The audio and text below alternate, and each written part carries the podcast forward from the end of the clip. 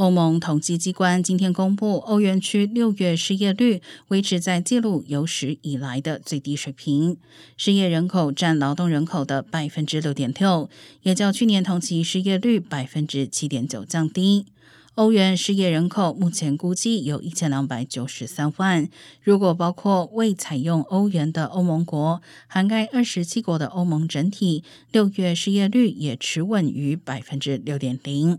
不过，无论在欧元区或欧盟整体，六月份青年失业率，也就是二十五岁以下求职人口比例，皆由五月的水平略上升至百分之十三点六。